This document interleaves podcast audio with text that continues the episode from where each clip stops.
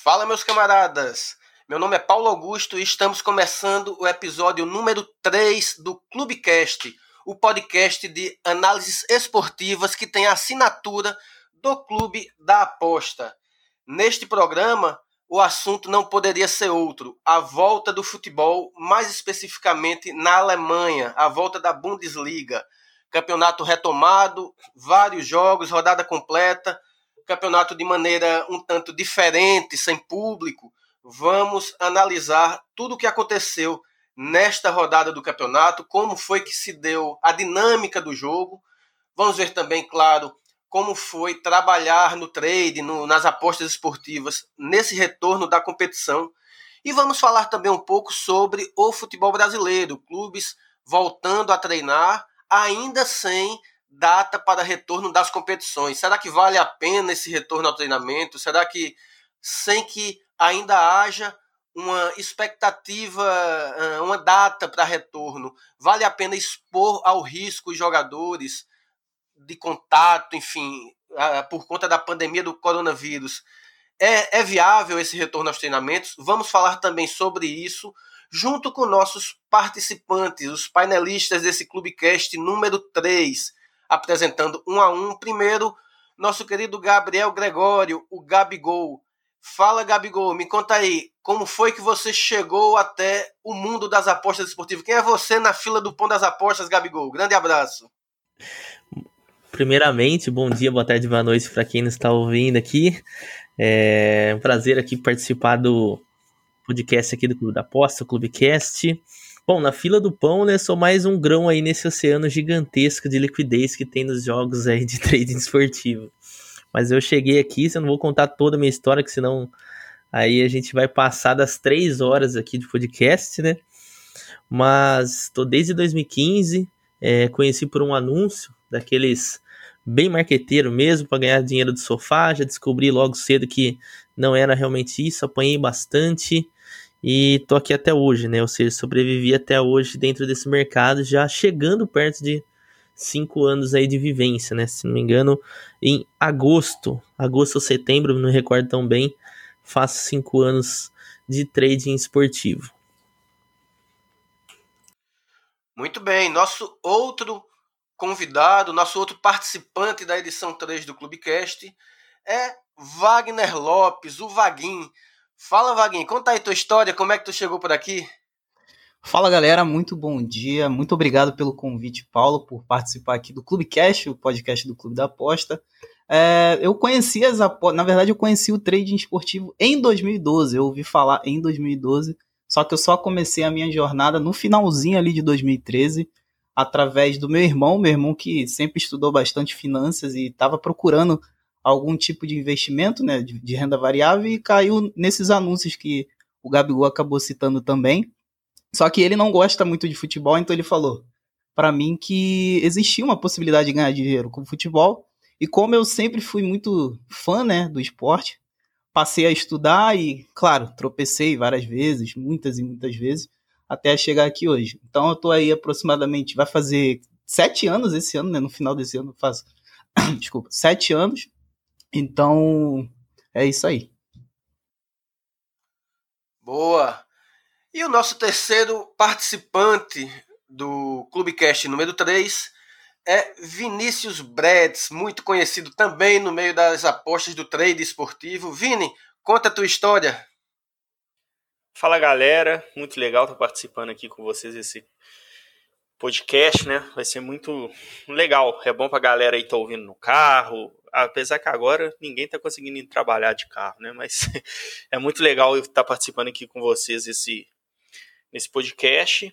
E contando um pouquinho da minha trajetória, eu comecei lá no finalzinho, eu não lembro se é 2015 ou 2016, mas estamos aí, sofri bastante, conheci como os meninos falaram aí, esse, esses anúncios aí ganharam muito dinheiro com as apostas esportivas, acho que a maioria dessa época veio por lá, Sofremos um bocado, como todo mundo sofre, mas o legal de falar disso é que o próprio clube, eu vim, apareci para o mercado e, e, sobrevivi no mercado no próprio curso do clube, que eu comprei lá em 2017, se eu não me engano, 2016. Tomei ruim com as datas, né?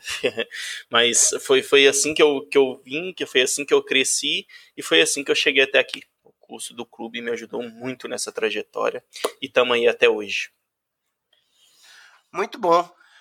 Apresentados os nossos participantes, vamos então começar o primeiro bloco do Clubecast. Já começamos falando sobre futebol, futebol, o retorno do futebol na Europa, mais precisamente na Alemanha. Na verdade, é a primeira grande liga a retornar, né? A, a Bielorrússia segue jogando seu, seu futebol lá, não, não paralisou por conta da pandemia do coronavírus, mas entre as grandes ligas, em especial europeias, a Alemanha é a primeira que, que volta às atividades sem público, com um protocolo de segurança que, que indica, por exemplo, que jogadores não devem se abraçar na caso saia gols, nas comemorações, o que particularmente eu acho estranho se a gente levar em conta que o futebol é um esporte de contato físico, tem puxa camisa, puxa braço, tem carrinho, tem suor, mas é um protocolo que foi é, colocado para, para esse retorno da, da Bundesliga. Eu queria ouvir dos nossos participantes, primeiro se eles assistiram aos jogos, a alguns dos jogos, e qual a impressão que, que eles tiveram desse retorno. A gente sabe que o, o, o futebol alemão ah, é muito dinâmico, né? um futebol que costuma ter muitos gols.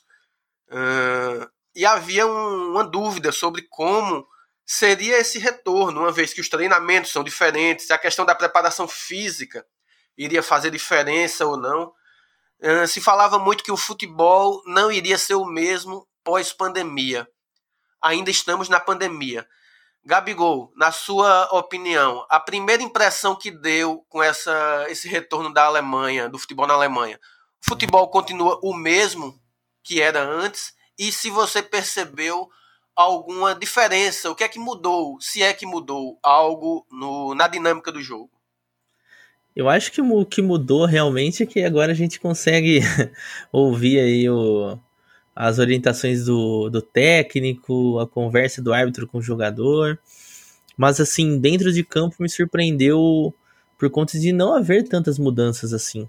Uma coisa que a gente falava bastante é que talvez os jogadores se sentiriam muito fisicamente, o jogo seria mais morno, não haveria muitos gols, e nada disso acabou acontecendo.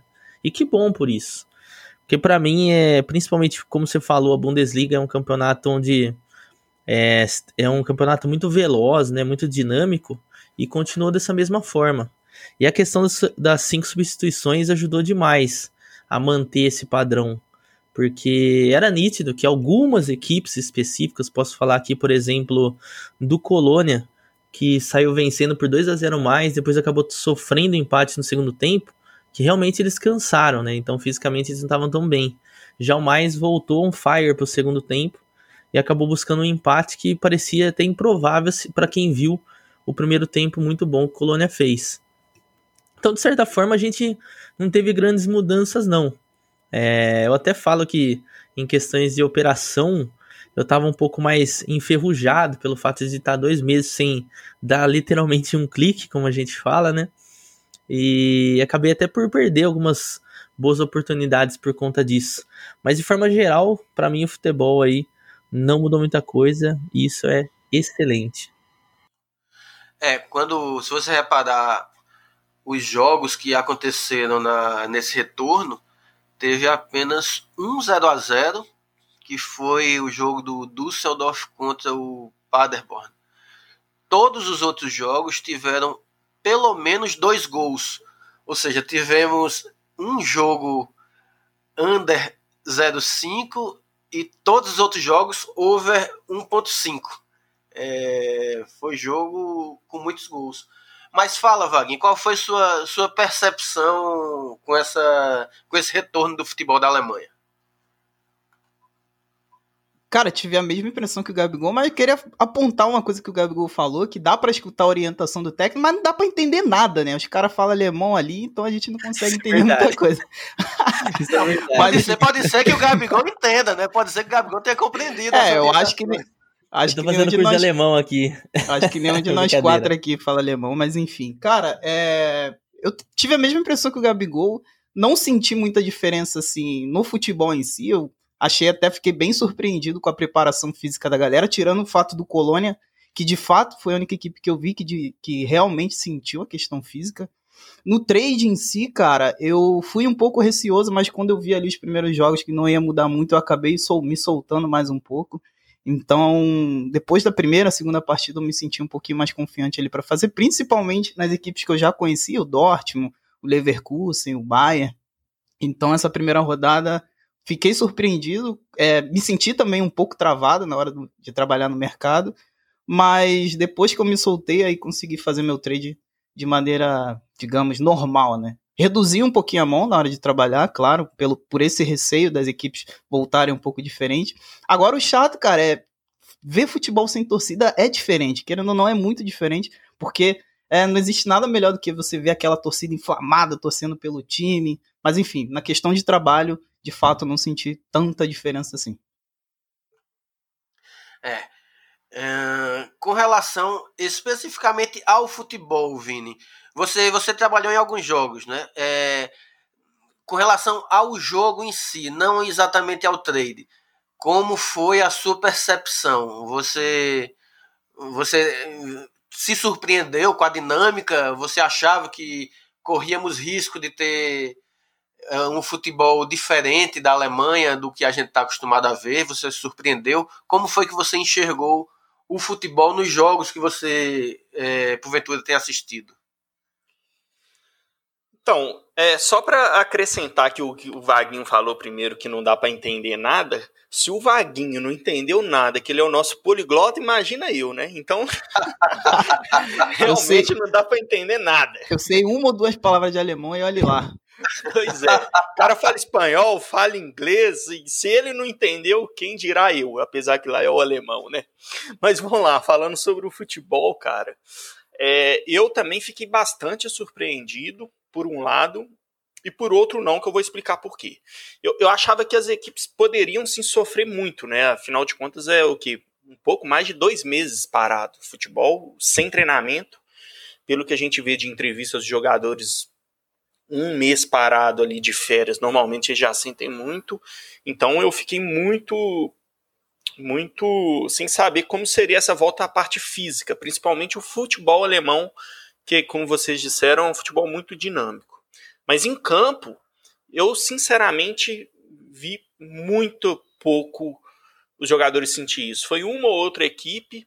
Eu acho que o futebol, o padrão do futebol se manteve, do futebol alemão. E eu queria, o que eu queria destacar foi a, a foi a questão da, da dinâmica, né? No, no, continua a mesma coisa, mas o que eu acho que faz manter essa ânsia também pelo jogo continuar dinâmico, pelas equipes bu buscarem o gol a todo momento, e eu acho que isso ajuda nessa volta, pelo menos do futebol europeu, é que já está no fim de temporada, né?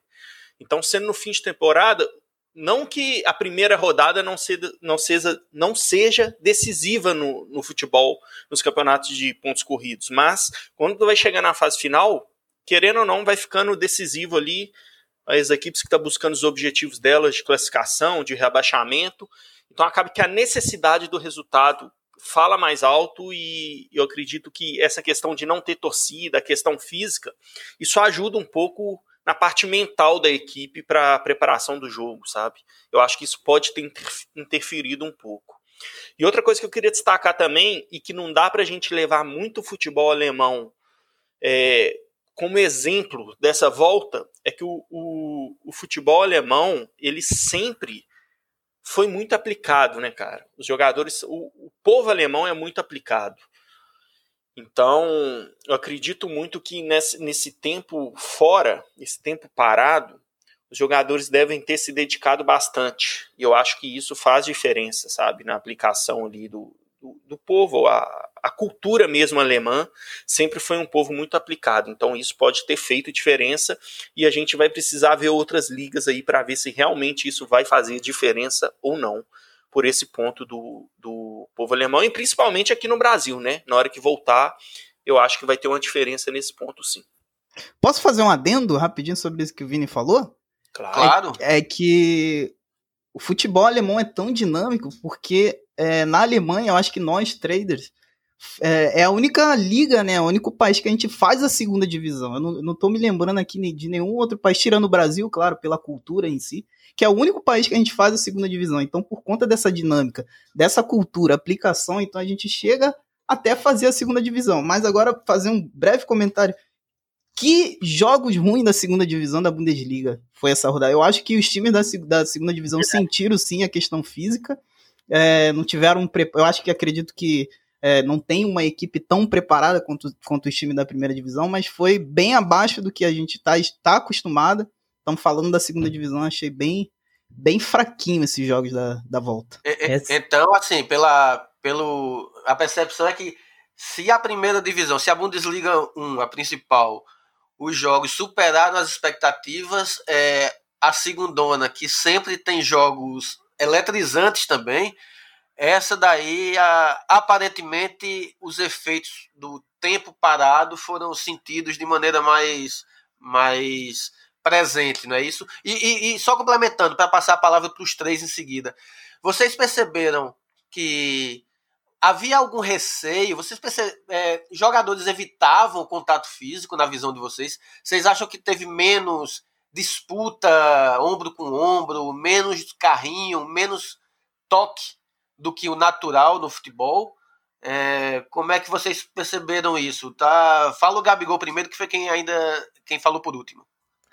Cara, é, primeiro só finalizando a questão da Bundesliga 2, é, o comentário que alguém falou é assertivo, principalmente se a gente for pensar do lado match odds.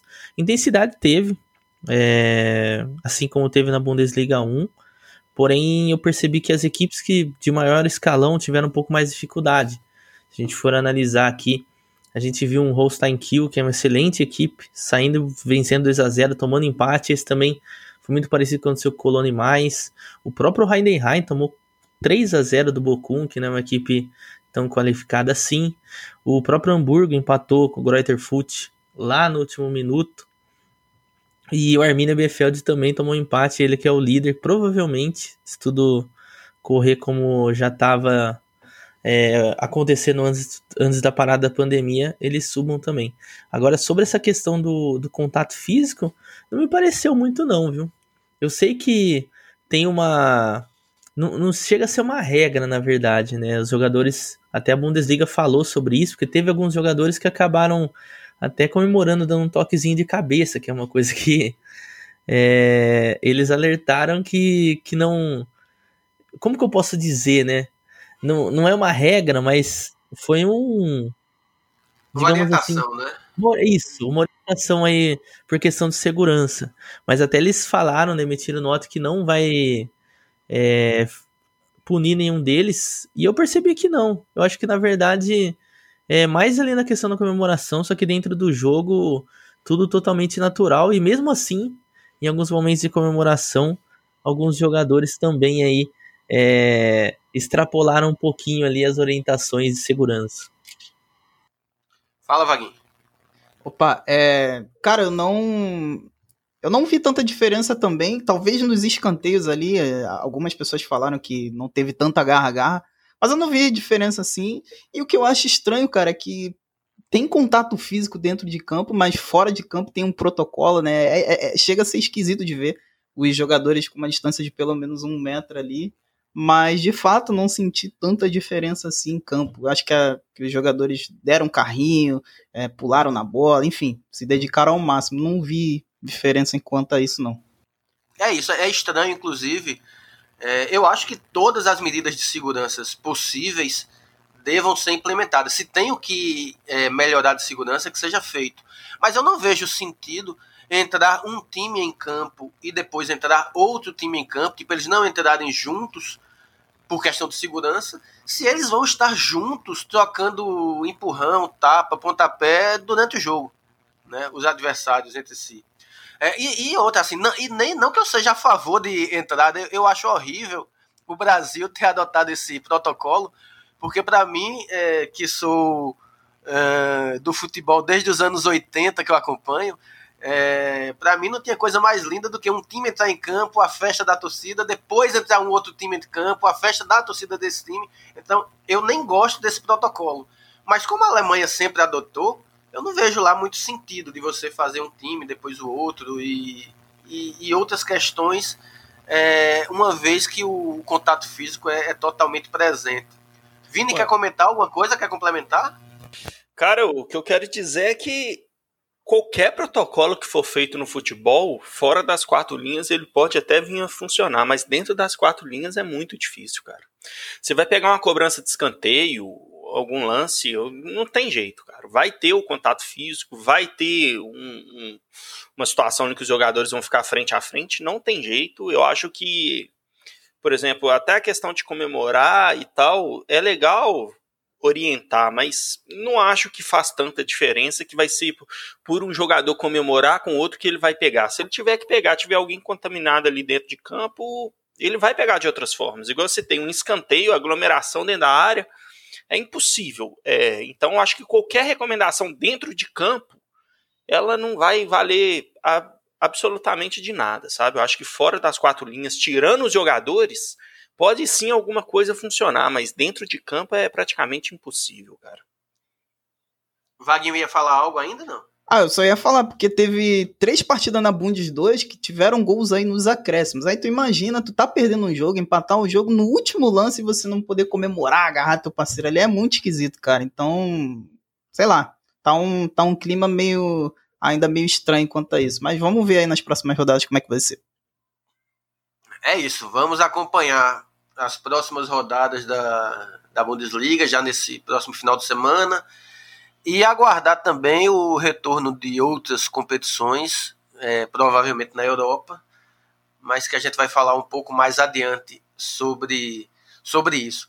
Antes de terminarmos o primeiro bloco, vamos para a primeira sessão do programa, a tip da semana.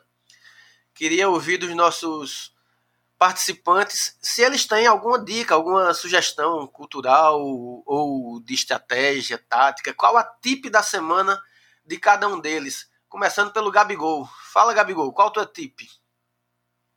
Cara, a minha tip aqui, eu tô até lendo um outro livro, mas eu gostaria de falar de um livro que eu já conheço muito bem, tô relendo, que é o Axiomas de Zurique. Provavelmente é, a maioria das pessoas aí já devem ter ouvido falar dele, principalmente no meio do trade esportivo, afinal ele, é, ele já é bem conhecido, né? Até meio, meio batido, mas eu acho que pelo fato de muita gente falar sobre o trading the zone, ele acaba ficando meio de lado, sabe? Ele foi, foi escrito pelo Max Gunter, que basicamente ele coloca ali alguns axiomas, como se fosse algumas regras, né?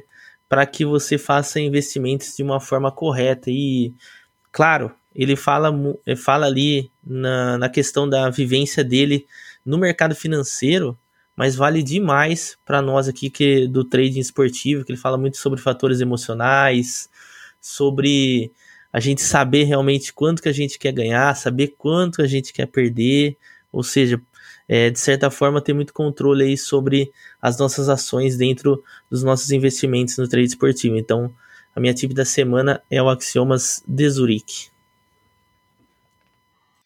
Vaguinho, qual que é a sua tip da semana? Minha tip da semana é a estratégia que eu venho mais utilizando hoje em dia, que é a do over limit, né? Principalmente no campeonato alemão, seja na Bundesliga 1 ou na Bundesliga 2. Já que a gente tem um futebol dinâmico, nada mais do que gols, né? Pra gente lucrar.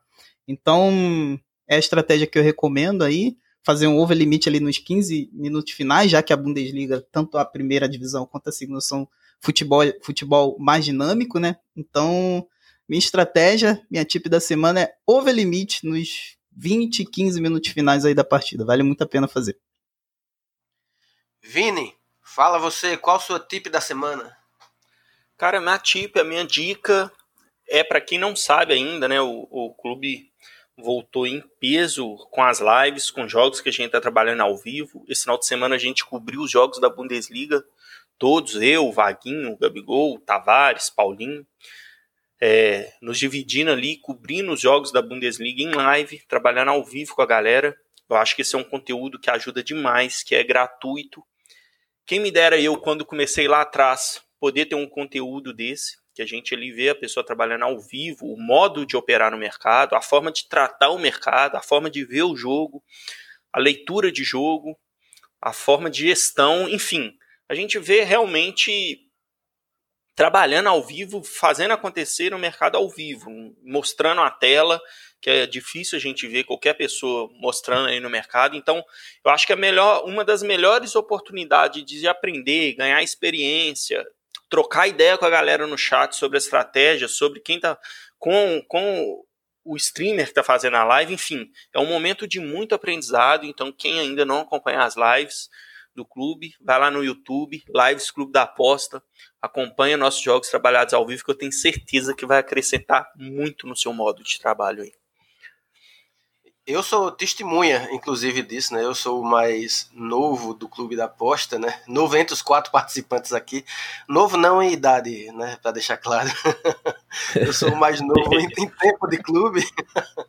e é, desde 2018 eu usava bastante as lives do clube e de fato não eu acho que mais do que qualquer curso mais do que qualquer livro mais do que qualquer vídeo no YouTube nada supera você ver na prática como os profissionais estão trabalhando então eu acho também que é de muito valor a minha tip da semana é um livro chamado A Dança dos Deuses Futebol, Sociedade e Cultura.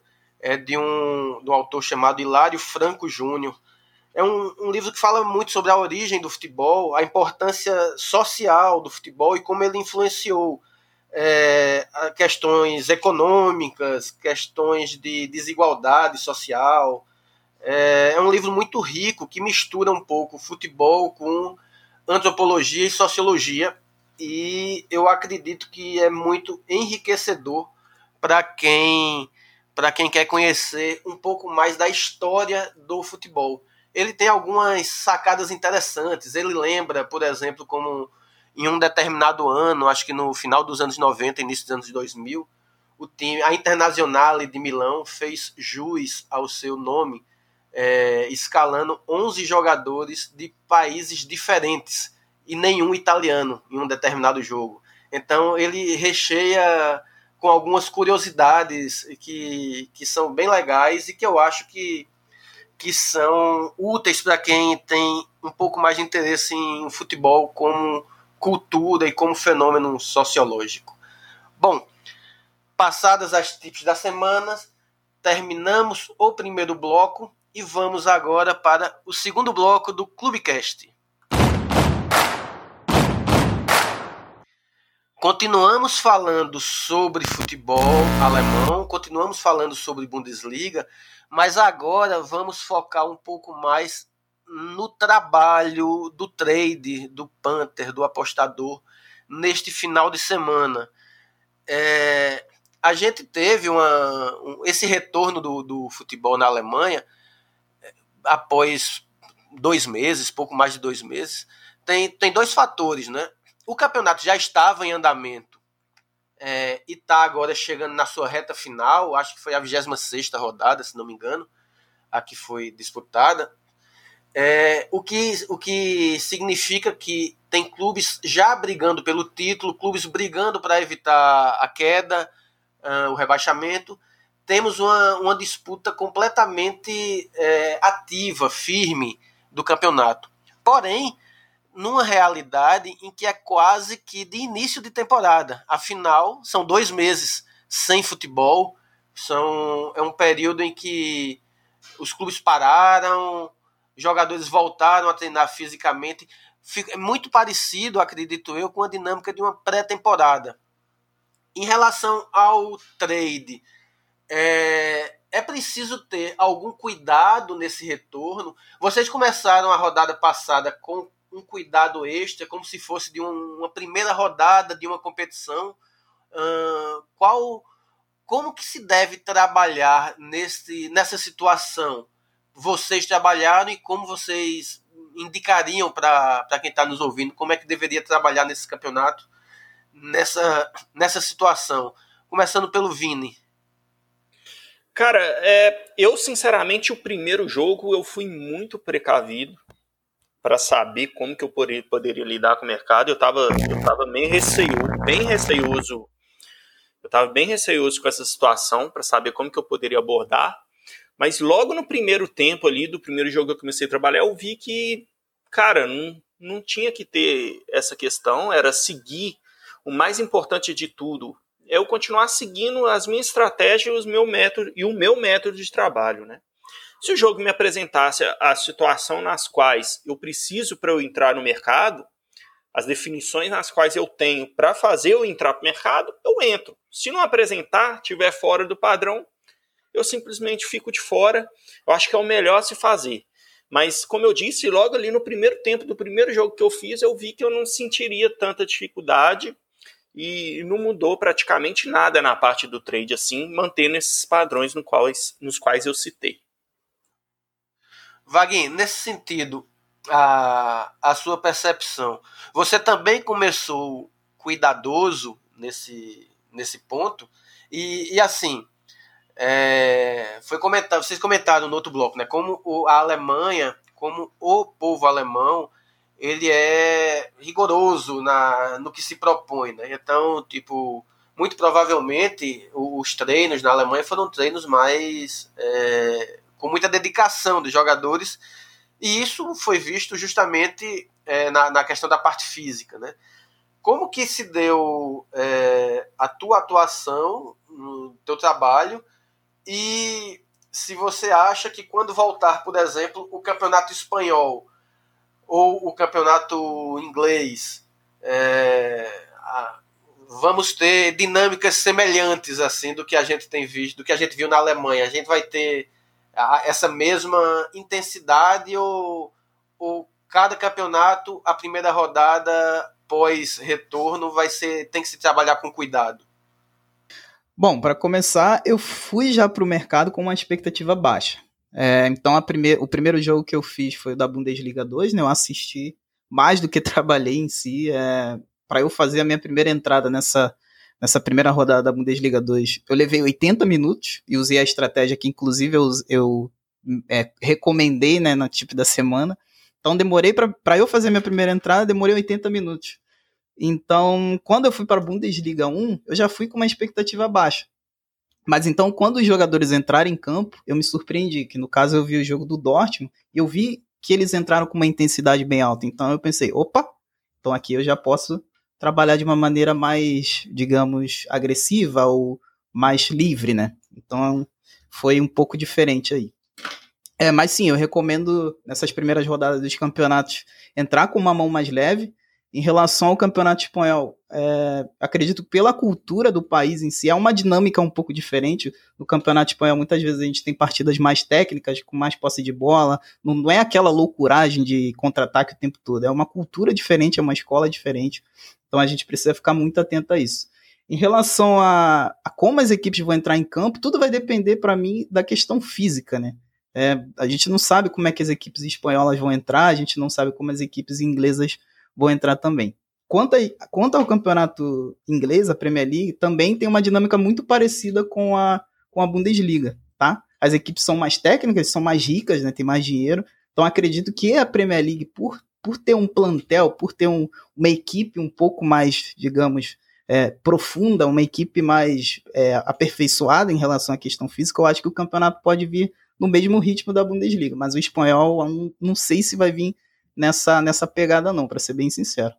É, eu posso estar falando alguma coisa aqui, porque eu, sou, eu não trabalho muito a, a, o campeonato espanhol, porque eu não gosto. O Gabigol sabe aí que eu não gosto muito do, do campeonato espanhol, mas é, é muito por conta de ter esse futebol um pouco mais lento, não é aquela dinâmica toda.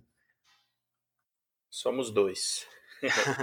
Gabigol, ele, no primeiro bloco, ele já tinha dado meio que uma, uma geral de que não, não sentiu tanta diferença no, no trade, mas você começou cuidadoso, você é, como é que você acha que o pessoal que está nos ouvindo deve ter um cuidado mais especial? Ou pelo que você sentiu não vá mantém mantém lá suas, suas estratégias mantém sua maneira de atuar porque a, a princípio não tem nada muito diferente. Como é que você enxerga?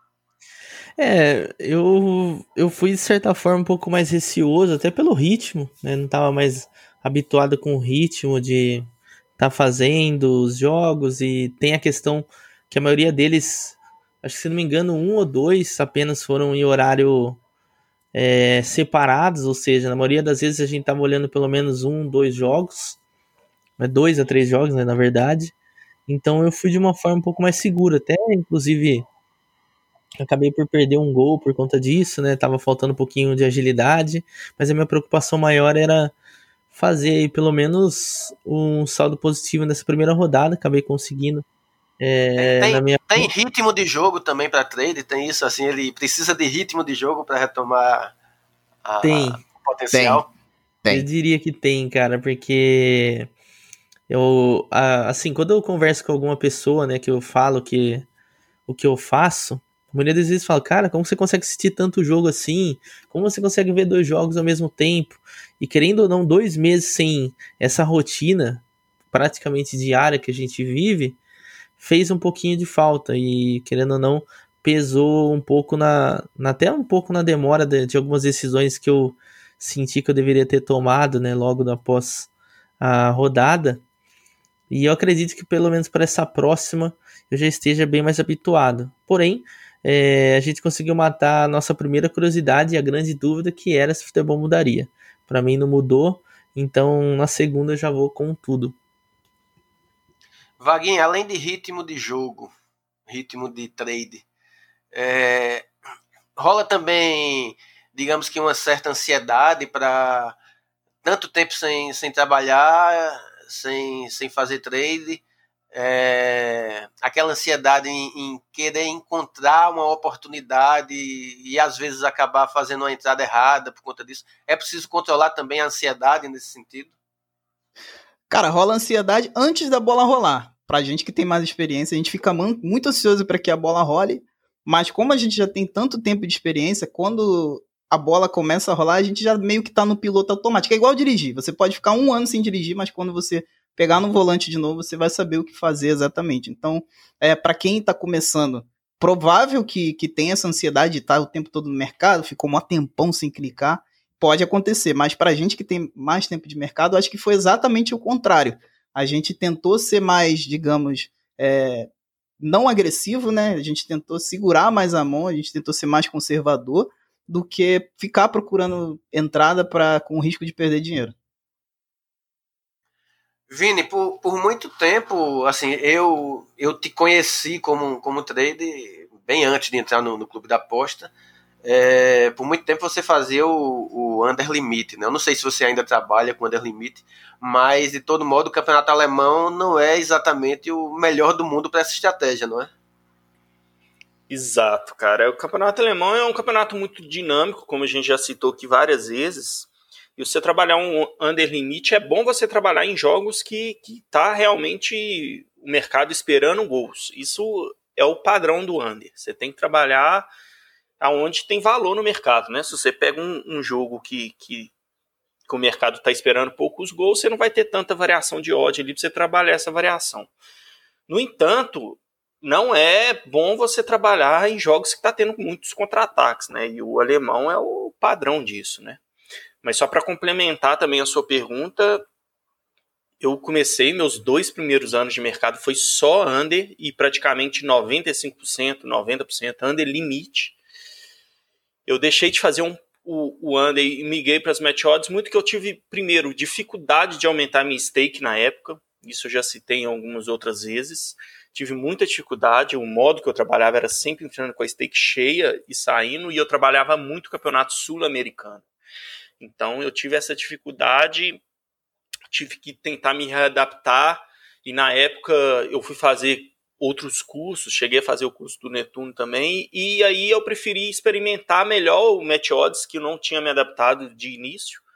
Passei a gostar e, e senti uma grande diferença no, de ser muito mais, vamos dizer, menos cansativo você trabalhar o mercado, além de precisar trabalhar menos jogos. O Under pelo menos da forma que eu trabalhava, precisava eu operar muitos jogos, eu tinha que fazer ali pelo menos 3, 4, 5 jogos do dia, no dia para eu conseguir ser lucrativo no fim do mês, porque a, o lucro versus recompensa ali ele é bem mais distante do que do que o mercado de match odds, por exemplo. Então, no match odds, você, sua chance de, de se tornar hipertenso no match odds é menor também, não é? Como, como assim que você queria dizer? no, no, no under limite você tá sempre com a pressão de sair um gol. Né? Ah. Né? Se sair um gol, você perdeu tudo, né? Da sua stake que você colocou. Cara, essa parte da, da, do psicológico no under, eu nunca fui um cara que senti muito, para ser, pra te ser sincero. Mas, obviamente, a sensação de pegar um gol a favor é, na match odds, ela é muito mais prazerosa do que tomar um gol no under, né? Isso é, isso é fato. Mas a, a questão psicológica eu nunca, sinceramente, eu senti não, porque eu estava ali proposto e sabendo que era isso, eu estava sujeito a isso, né? Mas é, até conversando com a galera e já outros pontos que a gente está tocando aí, é, eu acho que o mercado ficou muito over ultimamente, né? Principalmente depois da Copa do Mundo. É, teve a entrevista do, do Vaguinho com o um monstro lá que fazia muito, muito essa estratégia de ovo. Eu acho que o mercado cresceu muito nesse sentido. E eu acho que está valendo muito a pena voltar a dar uma estudada no under. Eu tô, tô me preparando para isso. Vou tentar me dedicar para isso, apesar que é o, o, que eu digo, né? A questão do tempo. Vou precisar trabalhar muito mais, mas eu acho que o mercado, como ele está muito over hoje em dia, vale a pena voltar a dar uma estudada no under e dar uma mesclada novamente. É o que a gente pretende aí nesse segundo semestre. Futebol voltando normalmente também. Voltar a dar uma estudada no under também. Muito bom. Antes de encerrarmos o segundo bloco, vamos para a segunda sessão do nosso programa, a o momento Chorei na Kombi. Começando com você, Vini, que acabou de falar, qual que é o seu momento Chorei na Kombi? Cara, o meu momento Chorei na Kombi está sendo desde o ano passado, né? Com futebol. É, a gente que trabalha o trade, a maioria de nós somos apaixonados por futebol. Temos uma paixão que é fora do comum por algum clube. E o meu, infelizmente, o momento não é dos melhores, né? Inclusive, ontem a gente teve a notícia aí que o Cabuloso já, já vai começar a Série B com menos seis pontos na tabela. A gente passa por um momento crítico e eu não teria outra situação, outro chorei, outro momento chorei na Kombi pior do que esse no meio do futebol, que é a situação do meu Cruzeiro. Então, correndo risco aí até, por exemplo, de cair para a Série C por conta de punições da FIFA, pagamento de multa, enfim, não é possível que isso aconteça, mas acho que é o pior momento da história do futebol. Eu, como torcedor, tá acompanhando esse momento do Cruzeiro, que foi um clube aí vitorioso ao longo da minha vida que eu pude assistir, né? Sendo ganhando, sendo ganhando títulos, vivendo momentos importantes, momentos felizes, mas que nesse momento a gente passa por essa situação muito desagradável, infelizmente. Aliás, eu como torcedor do Náutico sem querer desejar mal para o Cruzeiro, eu fico contente caso o Cruzeiro comece com menos seis pontos da Série B, porque assim diminui minha chance de cair para C. Né? Então, eu, eu, consigo ter um pouquinho mais de margem de, de vantagem nesse sentido. Vaguinho, Nossa. você tem. Oi, fala. Não só você, mas vários outros. Todos os outros clubes eu acho que tem comemorado, né? Vaguinho, seu momento, chorei na Kombi. Só mandar um, um abraço pro Vini aí de consolo, porque eu entendo a situação dele de cair pra Série B. Eu sou corintiano, para quem não sabe. Só que não numa situação como ele tá vivendo agora. Crise financeira, perdendo ponto, enfim. Um abraço, Vinão. Mas enfim, meu momento chorei na Kombi. Eu vou falar aqui de, de algumas coisas que aconteceram no início, né? De quando eu tava no trading. É, para quem não sabe, eu trabalhei como auxiliar de informática. Então, depois disso, eu me tornei o administrador do setor e eu tinha uma sala só para mim. Então, isso me permitia, muitas vezes, fazer trading é, no trabalho, porque a empresa era pequena, tinha pouca demanda, enfim. Então, certo dia, quando eu estava aprendendo ainda a fazer trade, eu estava fazendo um jogo que eu lembro, eu, eu lembro qual era o jogo, mas eu não lembro o ano, é, faz muito tempo. É, Holanda e Hungria tá? E eu tava testando a estratégia de under limit. É, de alguma forma, eu não sei como eu fui acabar fazendo under limit, mas enfim, não, não exatamente under limit, perdão, só me corrigindo, era under, sei lá, 3 à frente, 4 à frente, algo assim. Então era um jogo com uma tendência muito over. E as odds do, dos under à frente tava muito alta. Então eu estava no trabalho, não trabalhava direito com software, estava meio que no site. E aconteceu, eu sempre entrava após um gol. Ou seja, a tendência de uma odd descer após um gol era muito maior. Pelo menos naquela época. Eu não sei exatamente como é que funciona hoje em dia.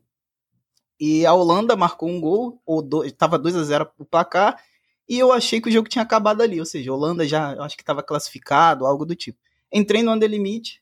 Perdão, eu tô com a cabeça no Under Limit por causa do Vini. Mas enfim, eu entrei no Under 3 à frente, acho que era 4,5. E, e ninguém, tipo, naquele dia ninguém tinha me ligado, tava tranquilo no meu trabalho. Até que, depois que eu acabei de entrar no mercado, não era pouco dinheiro, era meio tipo metade da minha banca, sabe? Eu não tinha muita noção de gestão de banca. E daí o, o meu chefe me ligou. Wagner, vem aqui agora. Eu falei, eu não posso resolver pelo telefone? Ele falou, não, vem aqui agora. Eu falei, vai ser rápido. Ele falou, vai ser rápido. Só que nisso eu cliquei para fechar na Betfair. Só que quando eu cliquei para fechar, para quem não sabe, a odd se movimenta e acabou não, eu acabei não conseguindo fazer o cash out. Então, por isso, ó, galera, é importante demais vocês trabalharem com sorte. E nisso eu desci, eu falei, cara, vou lá rapidinho, vou descer, vou subir aqui, vou olhar o jogo de novo.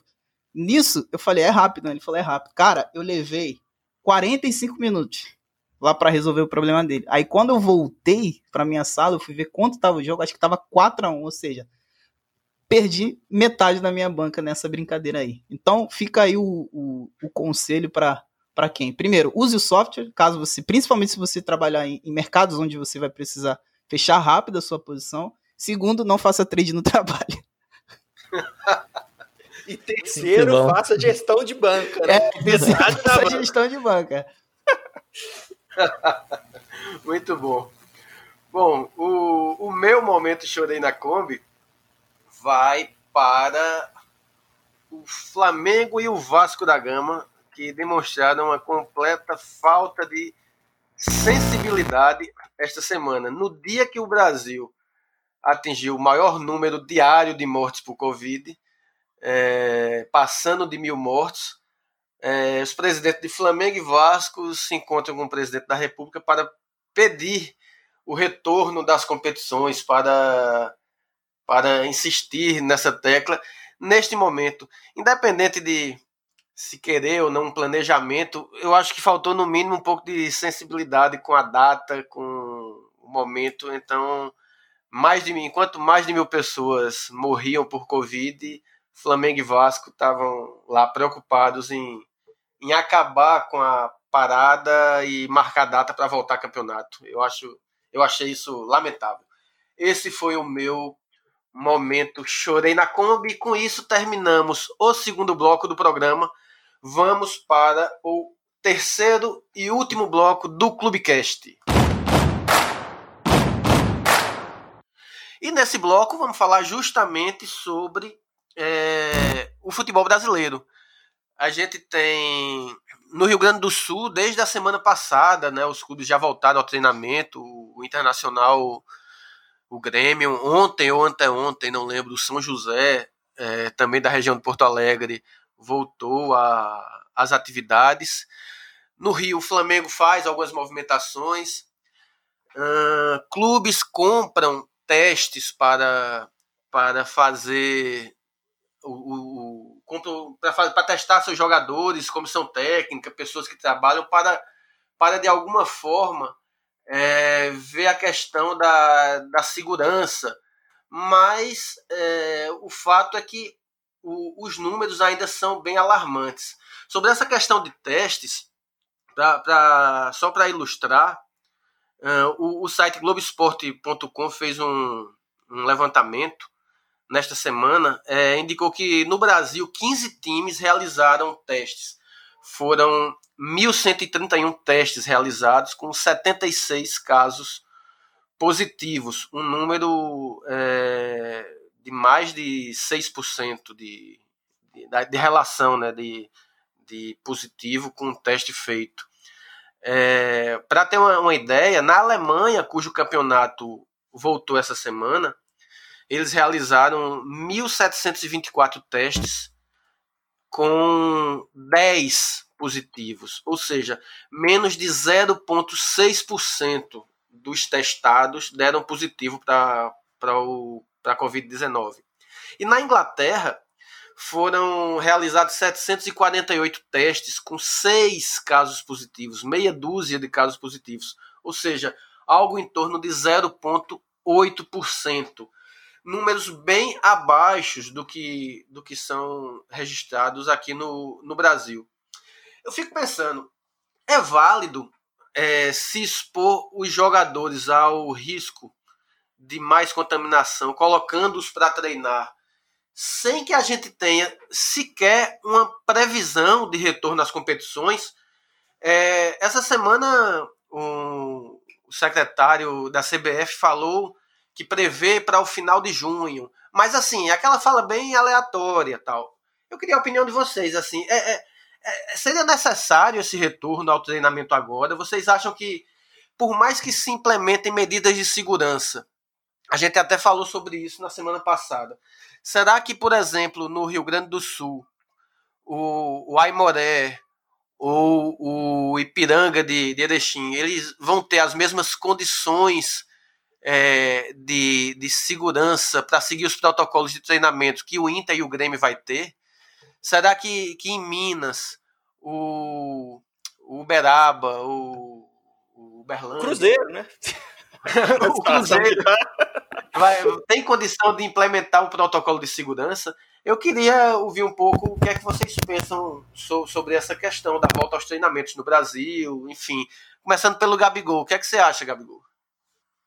Opa, realmente é muito difícil de, de imaginar que essa, essas equipes consigam fazer o mesmo tipo de estrutura que uma equipe grande. Eu acho que já está difícil para as equipes grandes é, não sofrerem com esse problema, que na verdade é um problema mundial. Que dirá então, é, por exemplo, aqui no, no caso, como eu estou no estado de São Paulo, um Santo André, que era líder do campeonato brasileiro e simplesmente teve que é, abrir mão de contratos aí de todos os jogadores. Se não me engano, tem três jogadores agora. Aí na questão da saúde, então fica muito mais difícil. Naturalmente, eu acredito que se a coisa não, não for no momento certo, né, da forma correta, momento onde todo mundo já tiver um pouco mais tranquilo por conta da pandemia, vai dar problema, infelizmente.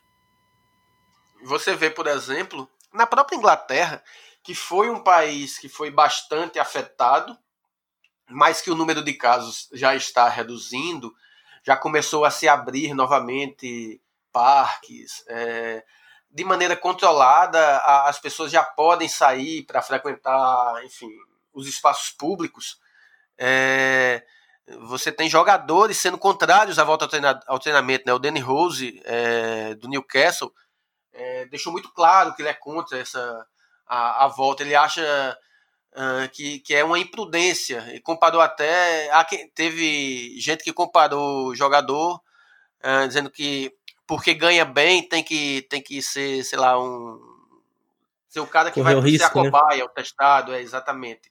Troy Diney também do, do Watford deu uma declaração sobre isso. Ele tem um filho que tem problemas respiratórios e ele avisou o clube que realmente ele não vai voltar aos treinos. E só fazendo um adendo aqui, eu falei Santo André líder do Campeonato Brasileiro, perdão, líder do Campeonato Paulista, tá, galera? Tá, Fica bem frisado aí, que senão vai matar aí. Aliás, o Santander recentemente deu uma sugestão maravilhosa para a resolução do, do Campeonato Paulista, né?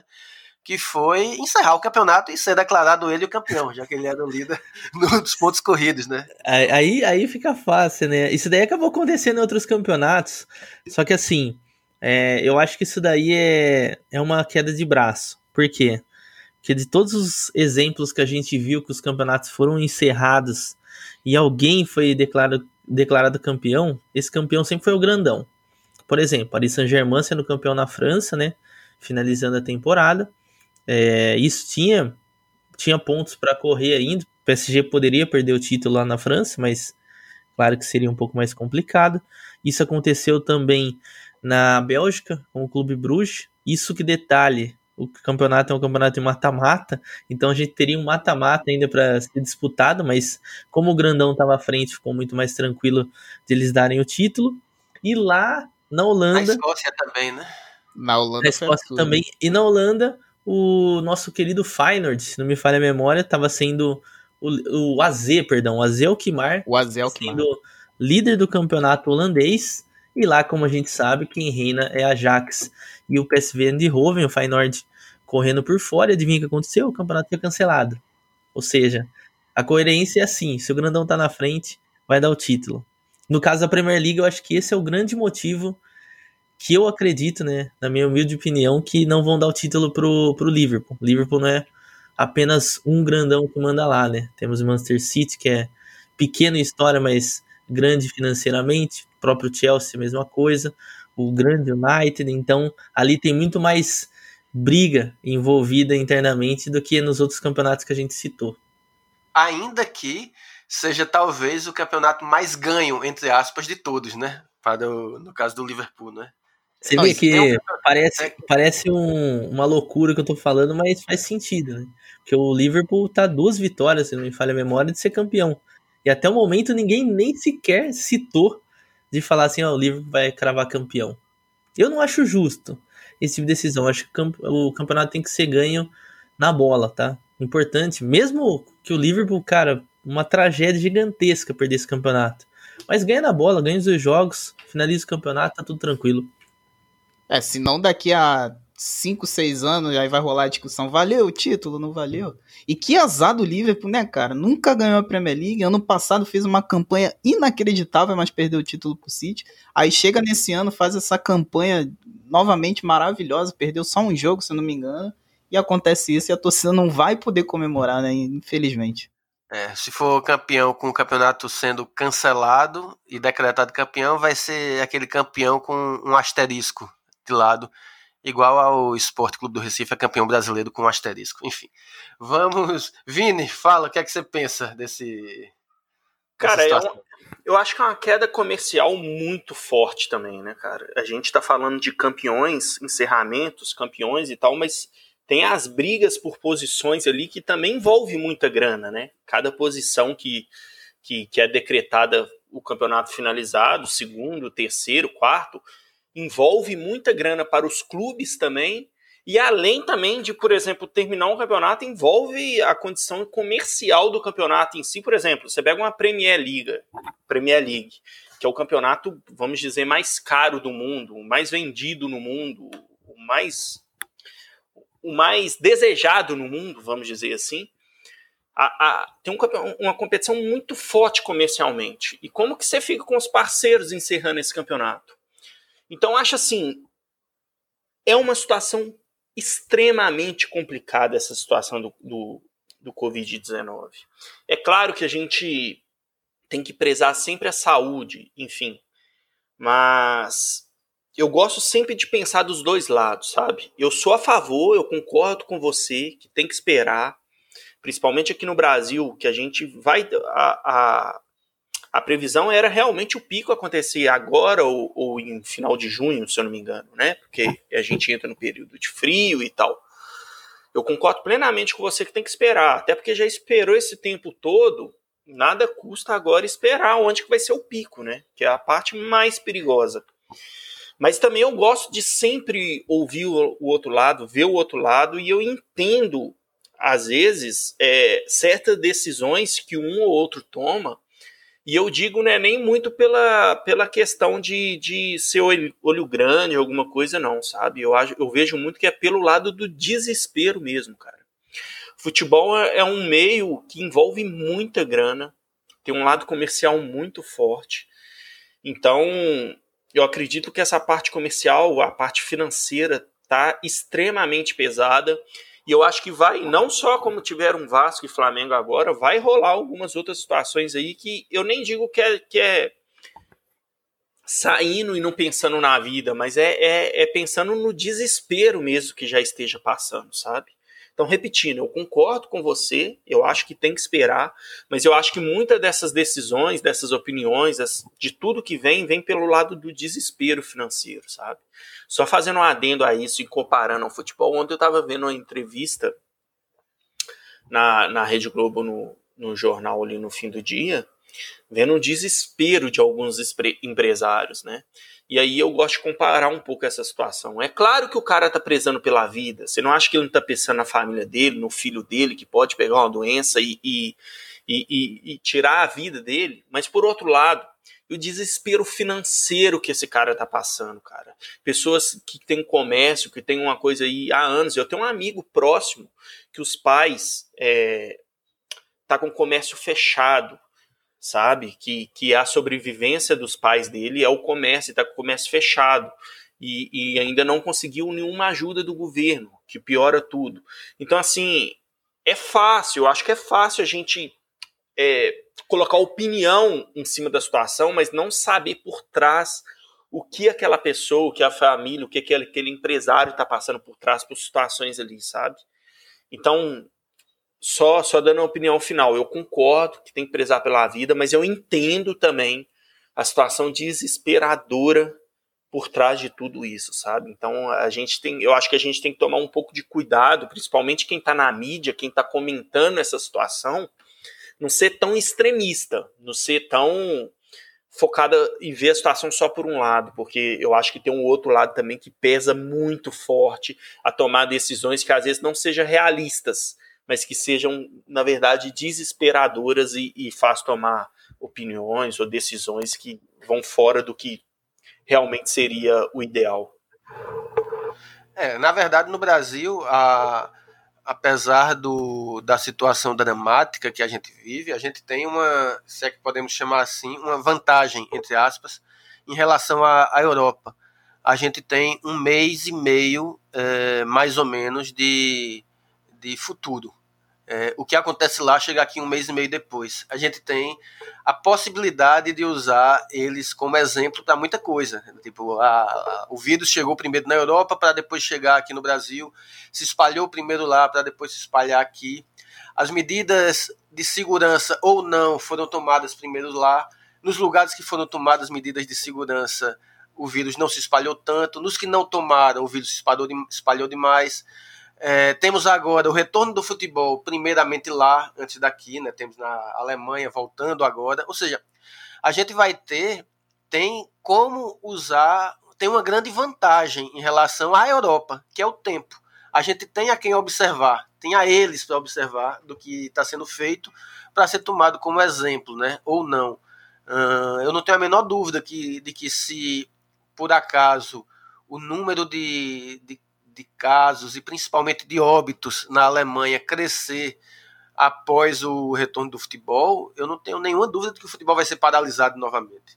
É, então, e na, na própria Itália, que está também já se colocando agora para o início de junho, para meados de junho, o retorno do, do futebol, o presidente da liga ele deixou claro, né? Vamos voltar ao futebol, mas se tiver casos, é, se crescerem o número de casos, a gente cancela a Série A ou faz pontos faz um mata-mata para definir, mas não vamos continuar um campeonato é, com o número de casos voltando a crescer.